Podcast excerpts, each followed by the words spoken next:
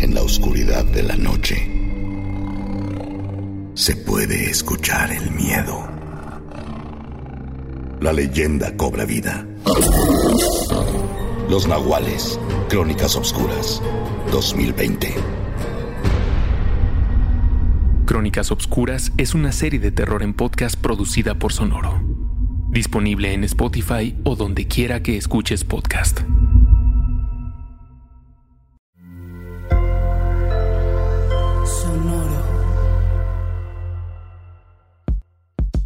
En este episodio de Unbranded, platicamos con Yune Araguren sobre las tradiciones y el marketing. Platicamos en cómo la creatividad y la tradición pueden tener cruces interesantes, pero también hay límites que debemos establecer.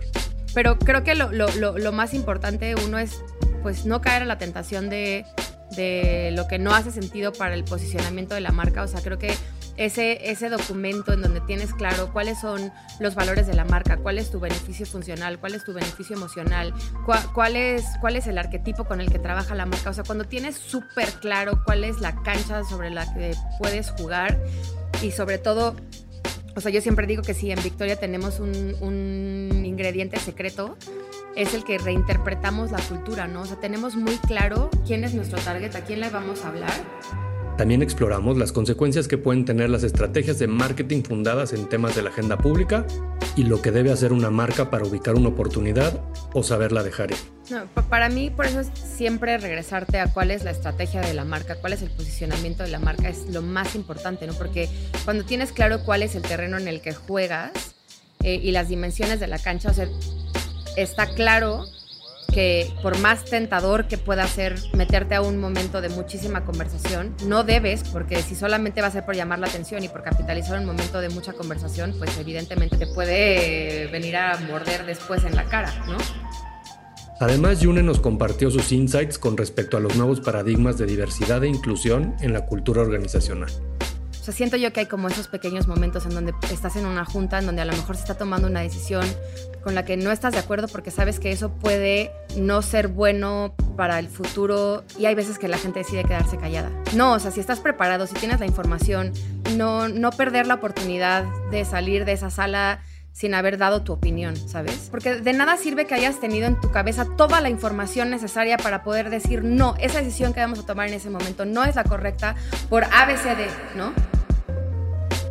Unbranded, un espacio para compartir lo mejor del marketing y aprender de los expertos.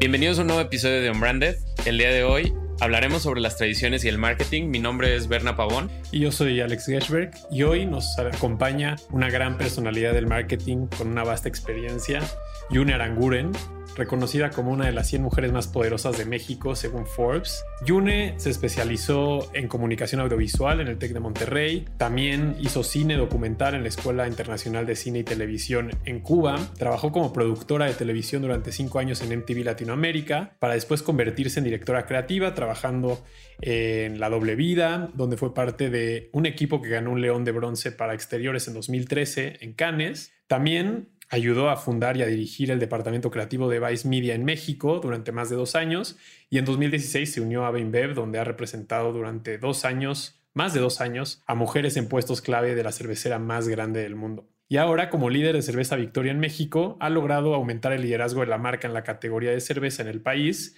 mismo que se ha encargado de elevar y celebrar la cultura mexicana de una manera muy disruptiva y le ha permitido ganar varios premios para la marca, como son Best Local Brand y Grand Prix en el Festival de Media FOMLA y Best Seasonal Marketing Campaign en EFIS México. Y ha logrado que la marca Victoria sea reconocida como una de las marcas más fuertes o la marca más fuerte en el 2019 según Brand Finance. Mil gracias, Yune. Es un currículum largo de leer de tanta experiencia que tienes. Me cansé nada más de escucharlo. no se vayan, amigos. Es largo el currículum, pero por eso va a ser un gran capítulo. Dije, wow, me ha pasado ya mucho tiempo. pero lo importante, o sea, creo que este, este, momento del currículum es como el momento en el que también te cae el 20 de, de mucho de lo que has logrado y al final como está padre, ¿no? Hay que aplaudirnos nuestro trabajo. Sí, total. La verdad es que pocas veces me detengo a pensar en lo que hice porque procuro siempre estar viendo para adelante, ¿no? Entonces, de pronto que alguien te haga voltear hacia atrás y órale, ¿no? O sea, ya pasa. Primero ya, ya se juntaron los años, este, y después como que dices, eh, pues, no voy tan mal, ¿no? O sea, está... Algo hecho Exacto, está chido lo que he hecho.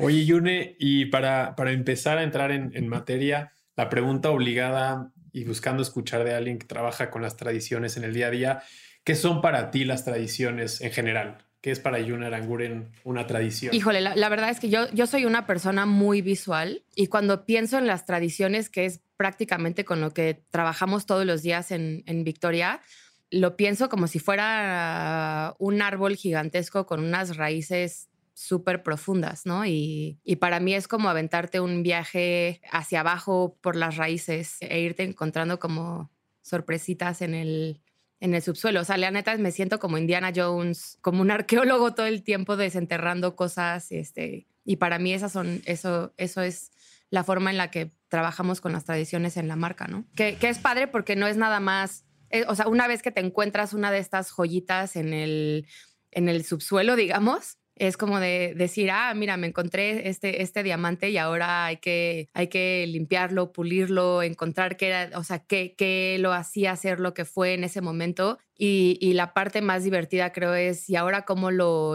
reinterpretamos, cómo lo, modernizamos, cómo hacemos que, que la gente que va a entrar en contexto, oh, perdón, que la gente que va a entrar en contacto con esta cosa que encontramos, sea relevante para ellos, ¿no? O sea, de qué forma esto que, que encontré o que encontramos les, les va a decir algo que esté relacionado con sus vidas actualmente, ¿no? Algo, algo que la marca con la que, que, representas, Victoria, y que, que, ha hecho muy bien el apropiarse de ciertas tradiciones y pues ha vivido dentro de este contexto, eh, ha sabido manejar de cierta forma el tema de una tradición como marca, pero ¿cómo entender qué tradiciones son para ti como marca y qué tradiciones no lo son y cuándo lo puedes apropiar o cuándo puedes decidir hacerlo. Y, para, para, los marqueteros que nos están escuchando, un caso que, que, que, platicamos aquí cuando platicamos con Miguel Mier de, de fue el tema de Coco con Disney, ¿no? Cómo,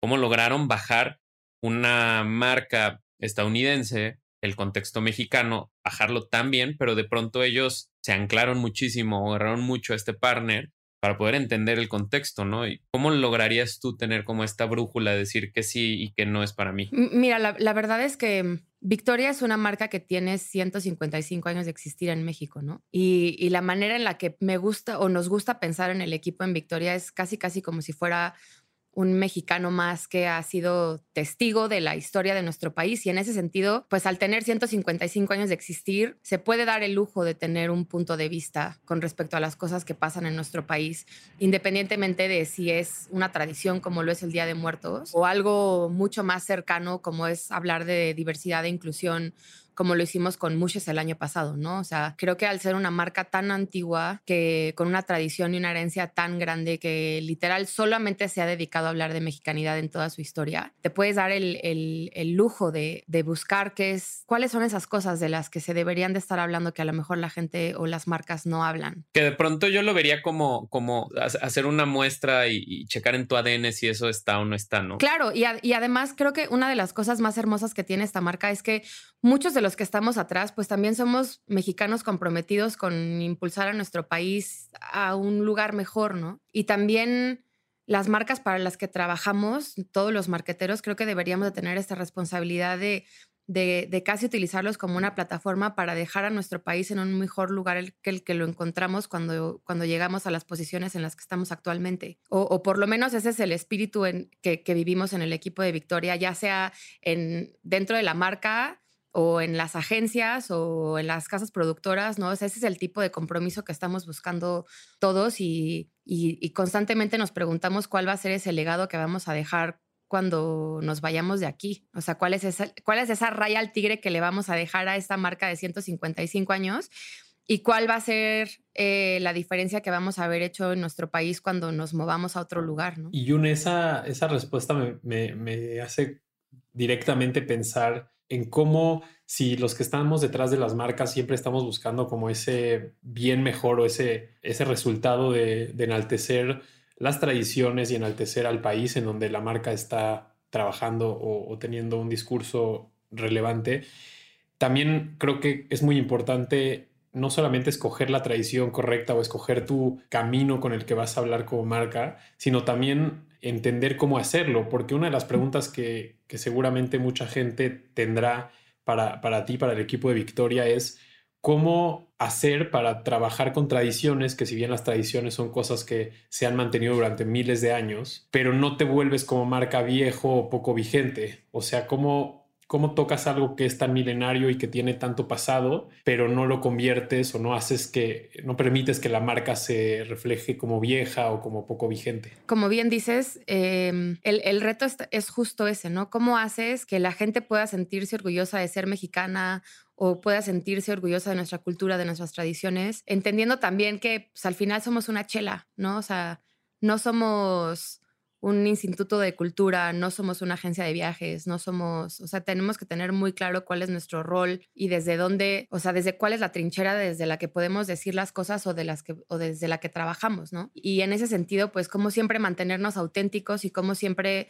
mantener esta esta marca que si bien tiene 155 años, ¿cómo le haces para que se sienta tan fresca o, tan chida o chingona como una marca de tenis, ¿no? Y no sé hasta qué punto digo ahorita viendo como este tema de, ok, vamos a, a retomar una tradición y queremos como que no nos veamos viejos, pero en qué momento esta creatividad que obviamente todos queremos como tratar de dejarle un poco de lo nuestro a la idea que estamos empujando, pero ¿en qué momento la creatividad puede ayudar a la tradición a evolucionar en cierto punto, pero también no brincar esa raya donde ya estás como haciendo algo que no hace sentido, ¿no? O sea, creo que algo que, que, ha hecho muy bien Victoria es justo no cruzar esa otra raya. la verdad es que la, tentación siempre es muy grande, ¿no? Evidentemente es así como de vamos a hablar de México, ¡guau! Y pues dentro de eso caben un montonal de cosas, ¿no? O sea, este, pero creo que lo, lo, lo, más importante uno es pues no caer en la tentación de, de lo que no hace sentido para el posicionamiento de la marca. O sea, creo que ese, ese documento en donde tienes claro cuáles son los valores de la marca, cuál es tu beneficio funcional, cuál es tu beneficio emocional, este, cuál, es, cuál es el arquetipo con el que trabaja la marca. O sea, cuando tienes súper claro cuál es la cancha sobre la que puedes jugar y sobre todo o sea, yo siempre digo que sí, en Victoria tenemos un, ingrediente secreto, es el que reinterpretamos la cultura, ¿no? O sea, tenemos muy claro quién es nuestro target, a quién le vamos a hablar. Y, en ese sentido, pues, o sea, es, es cómo le hacemos para que nuestras tradiciones se puedan seguir celebrando 100 años más, ¿no? Claro, y, y 100% siento eso ahora que veo, cuando vi eh, la campaña que acaban de lanzar y para quien no la ha visto, hoy martes, este, ya salió hace una semana, tienen que ver la campaña de Día de Muertos que es justo el decir, yo como mexicano ni siquiera sabía que existía este gran poema, que no vamos a dar a, descubrir más para que los marqueteros vayan a verlo, pero justo entiendo o, tengo, ahora que lo estás explicando, ese momento de decir, ok, retomamos algo que ya existe, lo apropiamos como marca y lo entregamos como de una manera digerible, podría llamarse, o, entendible para, para el contexto del millennial, centennial actual, ¿no? Exacto, o sea, y por ejemplo, platicando un poco de campañas de años anteriores, también de Día de Muertos, este, Xibalba, eh, Mictlán, ¿no? Son, si yo te enseñara los documentos de, listening que hicimos previos a lanzar la campaña, no había más de 2.500 menciones en los últimos tres años de Mictlán y de Xibalba eran todavía menos. y gracias a que a que reinterpretamos y que, e, e, e, estos inframundos prehispánicos, sean aztecas, sean mayas. Em, es increíble cómo se vuelven ahora parte de la cultura. O sea, me da muchísimo gusto ver que, que, los organismos de gobierno, este, de cultura, las secretarías de turismo de los estados, este, otras marcas de nuestro país hablen ahora del Mictlán, ¿no? O sea, que, que fue algo que revivimos en el 2018. Eh, espero que pase lo mismo con el Xibalba, ¿no? Y, sobre todo con lo que estamos haciendo ahora este año. Eh, pero creo que la parte más divertida es atreverte a decir, wow, encontramos este, como decía hace rato, ¿no? Es que es como ser Indiana Jones, encontramos este inframundo prehispánico increíble que tenían los mayas, este, que son diferentes casas en donde hay jaguares y hay murciélagos, este, y hay un, este, hay un dios del inframundo que se llama Apuk, y, este, y, atrevernos a reinterpretar estos lugares eh, a nivel película, ¿no? O sea, no sabes la cantidad de, de ejercicios visuales que hicimos de cómo se veían las puertas del inframundo adentro de un cenote, ¿no? O sea, muy a la eso, a las películas de Indiana Jones cuando, cuando encuentran el arca, cuando van en búsqueda del arca perdida, ¿no? Este, y, más o menos quería, esa era la sensación que queríamos que tuviera la gente cuando ya ni siquiera, eh, internamente en el equipo no hablamos de los comerciales de Victoria, hablamos de la película y, es la historia que vamos a contar, porque también creo que algo que, hemos eh, entendido muy bien en Victoria es que la historia de nuestro país es tan rica que, vale la pena contar historias y no estar viñeteando, que muchas marcas a eso se dedican, ¿no? O sea, a viñetear para representar a la mayor cantidad de personas en sus piezas, pero pues no, no hay, hay historias tan chingonas en, la historia de nuestro país que, nos podemos dar ese lujo de, hacer una película, de, hacerle un soundtrack a esa película, de, hacerle el póster a la película, de hacerle un tráiler en vez de en vez de, y poner eso en la tele en vez del comercial, ¿no? Oye, Yun, y creo que toda la gente que, buscamos que nos escuche es gente que se dedica al marketing y es parte de la industria o, estudiantes que a veces son con los que más interacción tenemos por porque cuando estás estudiando marketing, tener contacto con gente como tú y escuchar tu opinión y tus consejos, pues es como realmente valioso y es de lo que, de lo que más eh, le gusta a la gente que, que nos ha escuchado.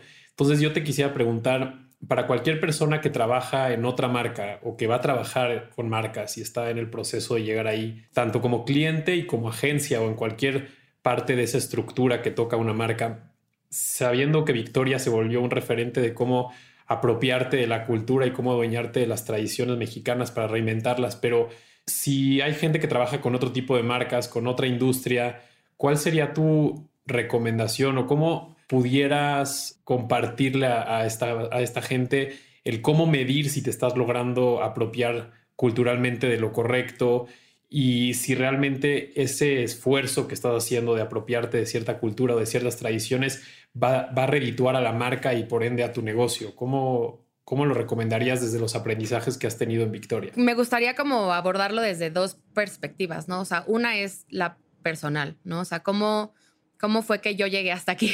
o sea, la realidad es que si, si, ves un poco mi currículum, o sea, primero nunca he tenido miedo a, a cambiar de giro postal, ¿no? O sea, arranqué produciendo televisión porque estudié comunicación audiovisual, porque me encantaba el cine y, justo como que quería aprender a contar historias eh, y estuve trabajando en MTV cinco años y ahí aprendí muchísimo de cómo hablarle sobre todo a las audiencias jóvenes, ¿no? Por una decisión global, como que todos los estudios de MTV se cerraron. Y cuando salí al, al mercado laboral, fue como de wow, o sea, éramos, cuando yo entré a MTV, era, yo fui creo que la quinta persona que entró a producción y, cuando nos fuimos éramos 50. Y fue como de wow, todos sabemos hacer lo mismo.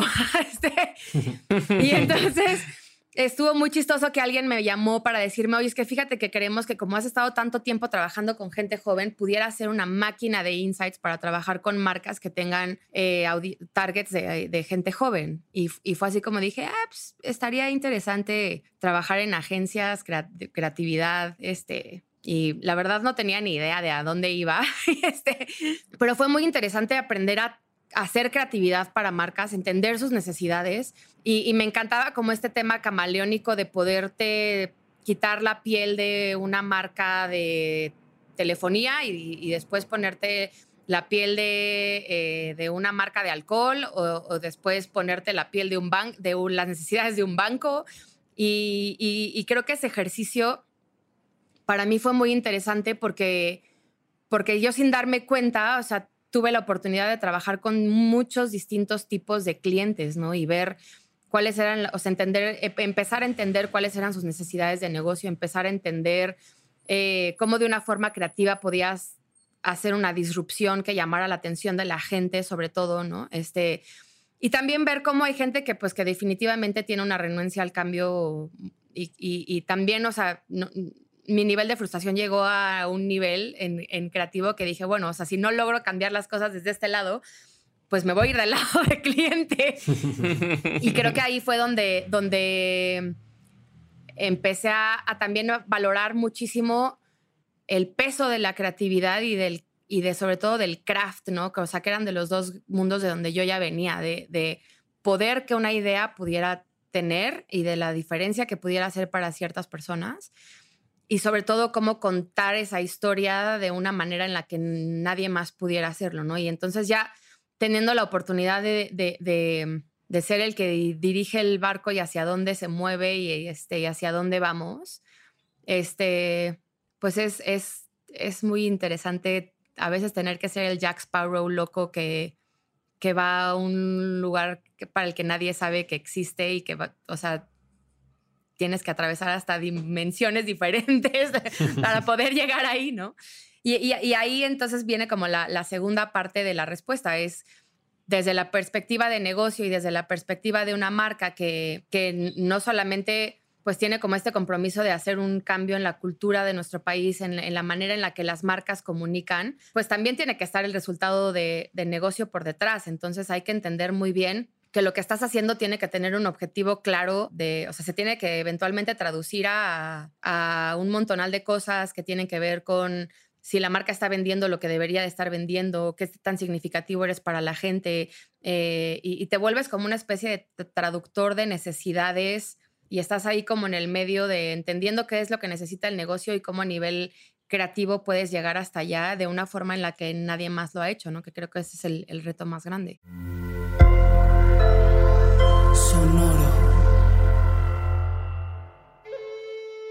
El silencio, la oscuridad, temibles aliados. ¿Cómo gritar cuando el silencio te asfixia? ¿A quién le rezas cuando la oscuridad te roba tu fe? Existe una frontera entre la fantasía y la realidad que se desdibuja para alimentar nuestro miedo, donde lo imposible es impredecible y el terror es espejo de tu realidad. Es aquí donde habitan criaturas y leyendas que siguen latentes, escondidas en nuestras propias creencias. Atrévete a enfrentar tus temores y escuchar de cerca a tu propia angustia. Prepárate para nuestras crónicas oscuras. Esto no es una venganza entre cárteles. No, no lo es. Los de Tláhuac entrando a territorio de los Rodolfo. ¡Nos mataron a todos! ¿No me oyes? ¡Ya vámonos! Todas las muñecas comenzaron a vibrar y derramaban lágrimas negras por sus ojos. Arrancaban los pedazos como si fueran papel. El grito fue de Ramírez. Él tampoco sobrevivió. Ay, creo que viene encabronado. Retó al propio Mictlán, abuelo. Que se prepare el hombre, porque esto apenas comienza. Han despertado la furia del Nahual. No hay alternativa. Tendrás que escuchar tus miedos. Comienza la leyenda. Sonoro presenta Crónicas Oscuras. Los Nahuales 2020. Crónicas Obscuras es una serie de terror en podcast disponible en Spotify o donde quiera que escuches podcast. Sonoro.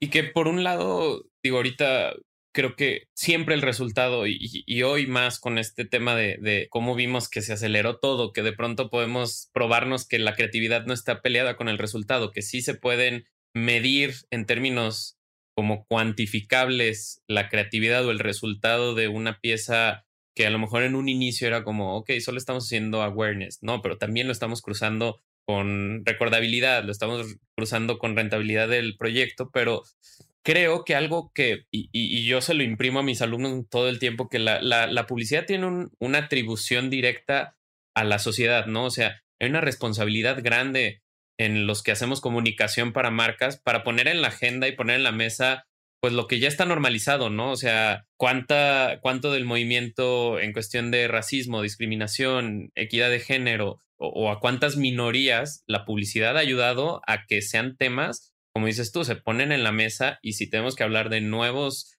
culturas y si tenemos que hablar de derechos, pues la publicidad es una herramienta muy grande y en la que todos somos protagonistas o tenemos por lo menos esta oportunidad de ser un factor de cambio, ¿no? No, completamente de acuerdo. Y, y, en ese sentido creo que, ¿qué, estamos haciendo para dejar un mejor país del que encontramos cuando llegamos aquí? Y, creo que fue así como llegamos a, a, una campaña como Mushes, ¿no? Que para nosotros enterarnos que México era el segundo país con más crímenes de homofobia en el mundo, cuando tenemos una comunidad de tercer género en el de Tehuantepec, fue como de, pues esto tiene todo el sentido del mundo porque si Victoria se dedica a hacer que la gente se pueda sentir orgullosa de nuestras tradiciones, de nuestra cultura, pues ¿por qué no mostrar que está en nuestro DNA prácticamente la diversidad y la inclusión? Porque, porque nuestra cultura permite y abraza un tercer género en la cultura zapoteca eh, y hay otras comunidades de tercer género en, Chiapas también y en, otros estados de la República, ¿no? ¿y cuáles crees tú que son las marcas que han logrado ya sea adueñarse de estas tradiciones o ser como las que ponen siempre en agenda lo que se tiene que hablar, ¿no? Yo estuve, bueno, yo trabajo para Lululemon y me impresionó cómo la marca antes de hacer algo público, antes de poner un post negro que a todos, global, nos hizo tomar un curso de inclusión, nos hizo, se hizo un cambio, eso yo nunca lo había visto con ninguna marca que trabajara, pero se hizo un cambio en la misión, porque había una palabra que segregaba a ciertas personas. Entonces, al final, creo que cuando tú como marca lo, lo tomas tan en serio, cualquier delivery final que hagas en una campaña en una activación, en un BTL, pues se siente auténtico porque en realidad lo está haciendo como parte de tu cultura organizacional, ¿no? Y creo que hay pocas marcas que logran entender eso, ¿no? Desafortunadamente veo pocas marcas en México como entendiendo ese compromiso social, ¿no? Afortunadamente también en nuestro país hay muchas marcas que vienen de, de afuera que tienen esto ya metido en su, en su cultura, que chingón que les hayan hecho tomar un curso para entender todas las dimensiones de la diversidad y de la inclusión, porque creo que se tiende a confundir, sobre todo recientemente, con la orientación sexual, ¿no? Que no es la única dimensión de la diversidad y la inclusión. Existe el género, existe la edad, existe la raza, existe la religión, existe eh, la profesión, existen un montón de, otras dimensiones de las que vale la pena hablar. Y en ese sentido, en, Victoria tratamos de, que, de que todas estas dimensiones siempre estén de alguna u otra forma incluidas, ¿no? no sé, hay, hay campañas como la que hicimos de Raza de Bronce, que fue una campaña del 2018, en donde puedes ver a un Arlie Velázquez, que fue campeón de esquí paralímpico em, y, una persona espectacular. También Lorena Ramírez, que es campeona del ultramaratón, este, y esta Raramuri, que me parece divina, ¿no? Macedonia Blas, también una señora ya mayor que estuvo nominada al Premio Nobel de la Paz. Este, creo que cuando no, no es solamente eh, hacer una campaña de diversidad y, una vez al año y olvidarte, ¿no? O sea, eso tiene que estar en absolutamente todo lo que haces y, en absolutamente todas las los entregables que tenga la marca en el año, ¿no? O sea, por eso también en Día de Muertos tenemos las traducciones de las piezas siempre al náhuatl, al maya. Ahora para el Día de la Raza, por ejemplo, hicimos este, otomí, zapoteco, maya, eh, fueron, fueron cinco diferentes. También por eso, porque en, nuestro país hay más de 60 lenguas indígenas que, que de, las 100, de las más de 100 que había, y 40 de esas, o 44 me parece, están en peligro de extinción. Y, y entonces es como, o sea, como con todo lo que hacemos garantizar que siempre haya un, un ángulo de, de, inclusión, ¿no? Y, y, de preservar estas cosas que, nuestro país están perdiendo, ¿no? O sea, yo, por ejemplo, ahora me muero de ganas por hacer algo con especies endémicas en peligro de extinción porque en México tenemos muchas. Oye, Yune, y ahorita que hablabas de premios y, mencionaste Canes y la importancia de, de, hacer desde la raíz, como bien decía Berna, el curso que lo tomar y la importancia de, de que venga desde adentro eh, la importancia y el entendimiento de dónde, dónde tienes un rol como marca, pero creo que también cuando hablamos de premios o cuando hablamos de estos temas que también tristemente son un poco como de moda, ¿no? Porque se vuelven las tendencias, porque se vuelve de lo que todos están hablando. De pronto vemos algunas marcas que, en su elección de cómo subirse a ese tren acaban por buscar siempre el hacking versus o, las ganas de estar en la agenda de lo que se está hablando y, de pronto ni siquiera son conscientes de si tienen un rol ahí o si ni siquiera pueden voltear dentro de la organización y decir, soy una marca que puede hablar de eh, Black Lives Matter o de, este, no sé, de igualdad de género y ni siquiera se toman ese tiempo para decir, bueno, me toca, no me toca, porque muchas veces es mejor no hablar que hablar cuando no eres alguien que tiene ni las credenciales ni, ni las tablas para hacerlo. ¿Cómo, cómo le recomendarías a, esa gente que luego puedo entender lo tentador que es porque, porque ahora el marketing es muy en pro del hacking y muy en pro de hacer lo que es disruptivo y rompe un poco el molde, pero cómo tener ese termómetro de dónde sí hackear, dónde sí estar en agenda y dónde no, que a veces nos sorprende porque pareciera más obvio, pero aún así vemos casos que, que tristemente no lo lograron encontrar a tiempo o de la forma correcta. ¿Cuál sería tu recomendación?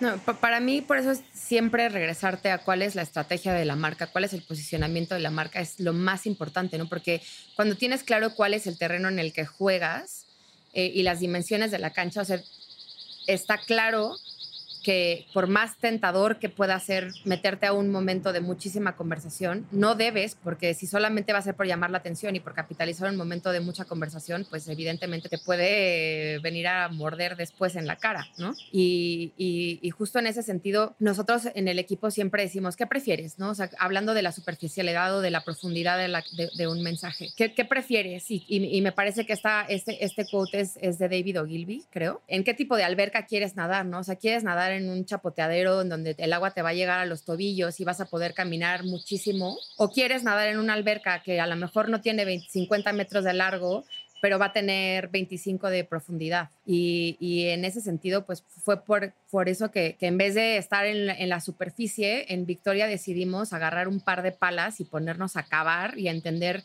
o sea, si nuestra cancha es de dos por dos, perfecto, pero eso no, eso no delimita lo profundo que podemos llegar, porque en realidad, los, o sea, sobre todo una marca como Victoria, ¿no? Que está parada en las tradiciones y en la cultura, pues los cimientos de eso están abajo. Oye, y por ejemplo, hablando de tradiciones, y creo que es un tema que tenemos que tocar, en una industria donde la mayoría de las marcas, o por lo menos en el tema de las cervezas, van dirigidas a hombres, y en muchos, y en, y en varias de las marcas, están lideradas como hombres o por hombres, perdón. ¿Cómo es lidiar con eso? Y, y, al final esta responsabilidad de abrir el, el panorama, porque, mm, bueno, remontándonos a otro capítulo, eh, tuvimos aquí a Marta Treviño, que mucho tiempo estuvo liderando Adidas, y de pronto el, el contexto que ella nos decía es como, dude, era una mujer en falda yendo a partidos de fútbol y de pronto platicando con, el, con, con la versión más cavernícola del hombre, que es voy atrás del balón,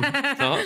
Pero, pero o sea, el, el, el, tener también este orgullo de decir, oye, soy una mujer liderando la industria de los hombres y, y, y aparte el espacio de trabajo de hombres, ¿no? Mira, yo si te soy muy honesta, la, la, verdad es que yo nunca me he detenido a pensar en, en eso. O sea, es curioso cómo es más la conversación de, de, oye, pero ¿cómo te sientes como una mujer liderando una marca de cerveza? pues igual que un güey, supongo. O sea, no, o sea, yo nada más estoy tratando de hacer el mejor trabajo de mi vida, güey. Este, pero el tema de género, para mí, personalmente, nunca ha sido algo que me haya detenido. Ahora, sí veo los beneficios de ser una mujer liderando una marca de cerveza y conociendo mi propia experiencia con la chela, ¿no? O sea, yo literal no empecé a tomar cerveza hasta que entré a trabajar a, a modelo. Y yo he tenido la oportunidad de vivir en mí misma, de, de experimentar en mi propio ser, este, cómo es el, el, la curva de una mujer para consumir cerveza, ¿no? O sea, yo te lo juro, al, principio no le podía dar ni un traguito y cinco años después, ahora ya me puedo acabar una cerveza, ya puedo empezar a entender. y ahora, y ahora puedo entender, empezar a entender las diferencias entre un líquido y el otro. Este, también puedo entender por qué una chica eh, a lo mejor quisiera una cerveza con menos grados de alcohol, sobre, bueno, sobre todo ahora que soy mamá, ¿no?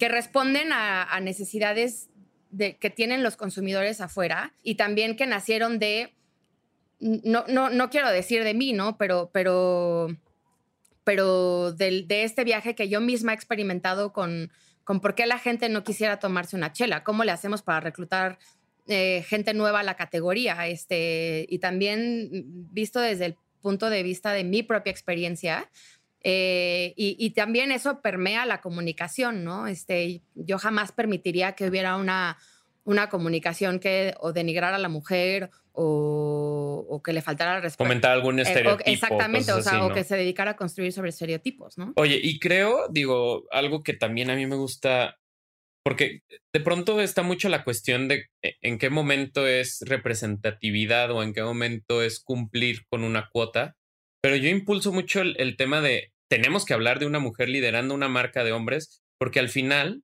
eso o esa representatividad hace soñar a demás mujeres a entender que sí pueden lograr lo que lo pueden hacer a la misma altura que cualquier otra persona y, que tal vez es cuando, cuando dices, oye, yo me quedo mucho con, con cuando muere el, el, el, artista que hacía Black Panther, salió gente a decir, es que esa representatividad que muchos creen que solamente es cumplir con una cuota, a mí me hizo soñar que un superhéroe puede ser negro.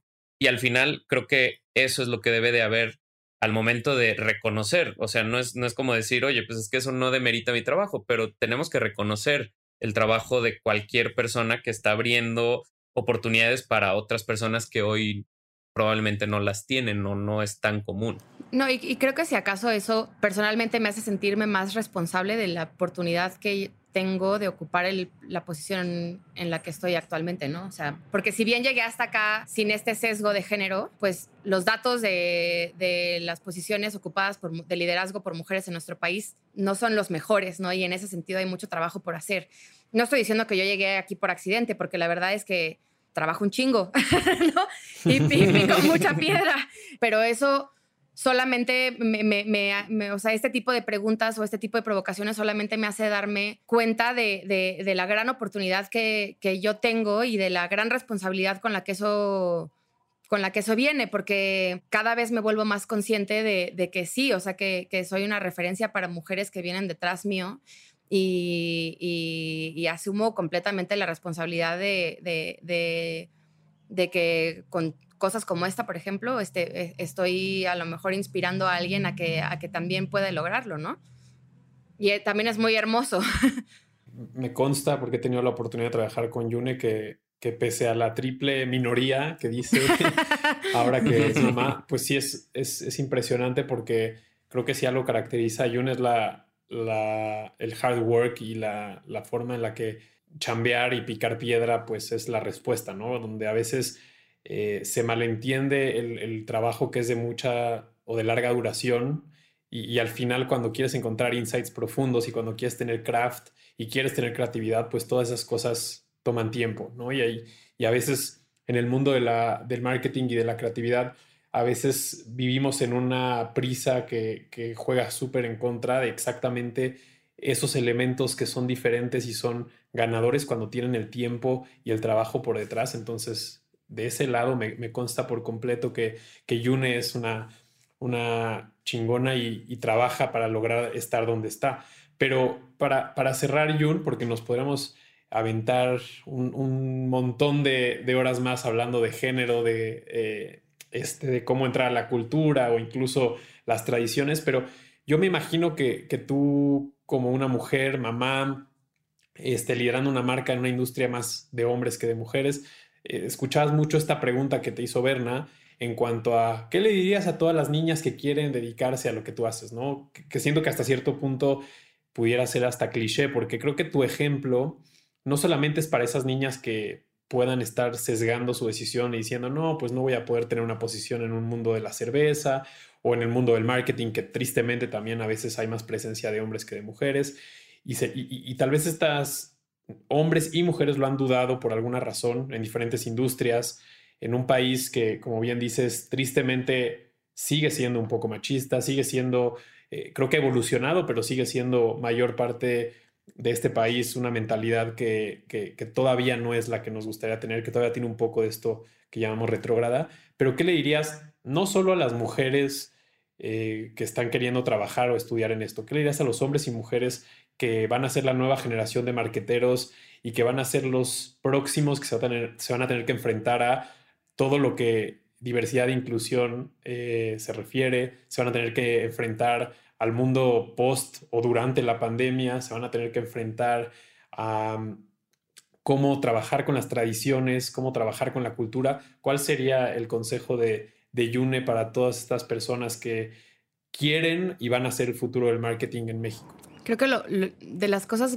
más importantes para mí ha sido el, el valorar tener una red de apoyo, ¿sabes? Este, saber que detrás mío está mi familia, ¿no? O sea, que, que eh, aprender a pedir ayuda, ¿no? Saber que no estoy, sobre todo saber que no soy yo sola la que, la que llegó hasta acá, ¿no? O sea, soy yo con toda la ayuda que recibí en el camino y con toda la gente que, que, en el camino me tendió la mano para, para poder ir al dar el siguiente paso. Y dos, que cuando alguien me tendió la mano para dar el salto, yo me sentía completamente preparada para dar el paso, ¿no? O sea, y en ese sentido, a veces la gente no valora tanto el valor del estudio, de estar preparado y, de, y, de, y del, trabajo duro, pues, ¿no? O sea, las horas y horas que hay que estar estudiando, leyendo, entendiendo qué es lo que está pasando, ¿no? Este, analizando la situación como para poder tener una perspectiva diferente con respecto a, una, con, respecto a un tema, ¿no?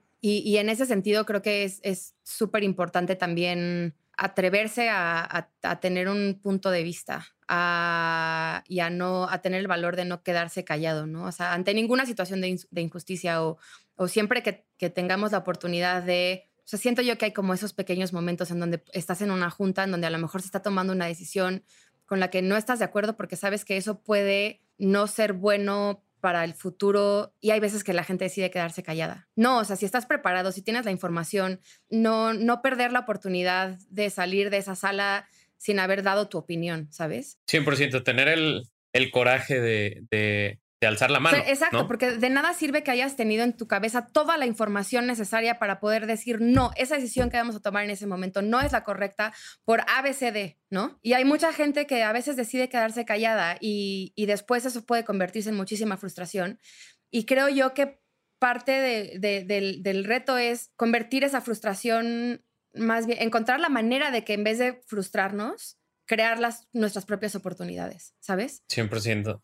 Oye, pues muchísimas gracias, Juno, por estar acá con nosotros. La verdad ha sido un placer haberte tenido hoy de invitada y sobre todo que en medio de todo este mar de, actividades que estás teniendo en el fin más importante de Victoria, nos hayas dado unas, unas cuantas minutos de tu día. Y pues a todos los que nos escuchan, si les gustó este episodio, ayúdenos a compartirlo, síganos en Spotify eh, estamos en redes sociales como Branded Podcast. Mil gracias por estar acá, Yune. Fue un placer tenerte con nosotros. De verdad, muchas gracias por la invitación y espero que todo lo que hicimos este año de Día de Muertos y lo que hacemos en general en Victoria les, les guste. Y si no, díganoslo porque así sabemos que podemos hacer mejor nuestro trabajo. Muchas gracias, Yune. Y por último, invitar a todos los fans de Unbranded Podcast a entrar a las redes sociales de Victoria hay muchas sorpresas para este Día de Muertos, pero también para que vean el trabajo que se ha hecho a lo largo de los años en su canal de YouTube, su cuenta de Instagram, su Facebook.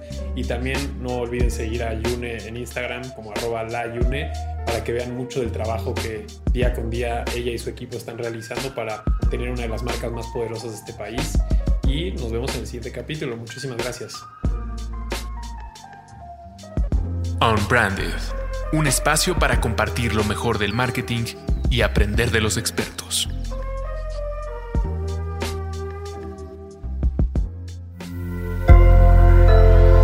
Sonoro. It is Ryan here and I have a question for you. What do you do when you win? Like are you a fist pumper? A woohooer, a hand clapper, a high fiver. I kind of like the high five, but if you want to hone in on those winning moves, check out Chumba Casino. At ChumbaCasino.com, choose from hundreds of social casino style games for your chance to redeem serious cash prizes. There are new game releases weekly, plus free daily bonuses. So don't wait. Start having the most fun ever at ChumbaCasino.com. No purchase necessary. BGW. Void were prohibited by law. See terms and conditions. 18 plus. ¿Estás listo para convertir tus mejores ideas en un negocio en línea exitoso? Te presentamos Shopify. Tal vez no lo sabías, pero nuestro podcast More Than Mamis es un negocio y lo empezamos por supuesto para desahogarnos y hablar sobre la maternidad, no para convertirnos en expertas de ventas y del e-commerce. Así que sí, necesitábamos ayuda para vender nuestro merch y poner en marcha nuestra tienda. ¿Y cómo suena con Shopify? Llegó otra venta. Shopify es la plataforma de comercio que está revolucionando millones de negocios en todo el mundo. Ya seas un emprendedor desde tu casa o desde donde sea, Shopify es la única herramienta que necesitas para iniciar, administrar y hacer crecer tu negocio sin dificultades. Con Shopify puedo gestionar pedidos, envíos y pagos desde cualquier lugar, brindándote toda la información y estadísticas de tus ventas al detalle. Regístrate para un periodo de prueba con tan solo un dólar al mes en shopify.com barra sonoro, todo en Ve a shopify.com barra sonoro para llevar tu negocio al siguiente nivel. Shopify.com barra sonoro.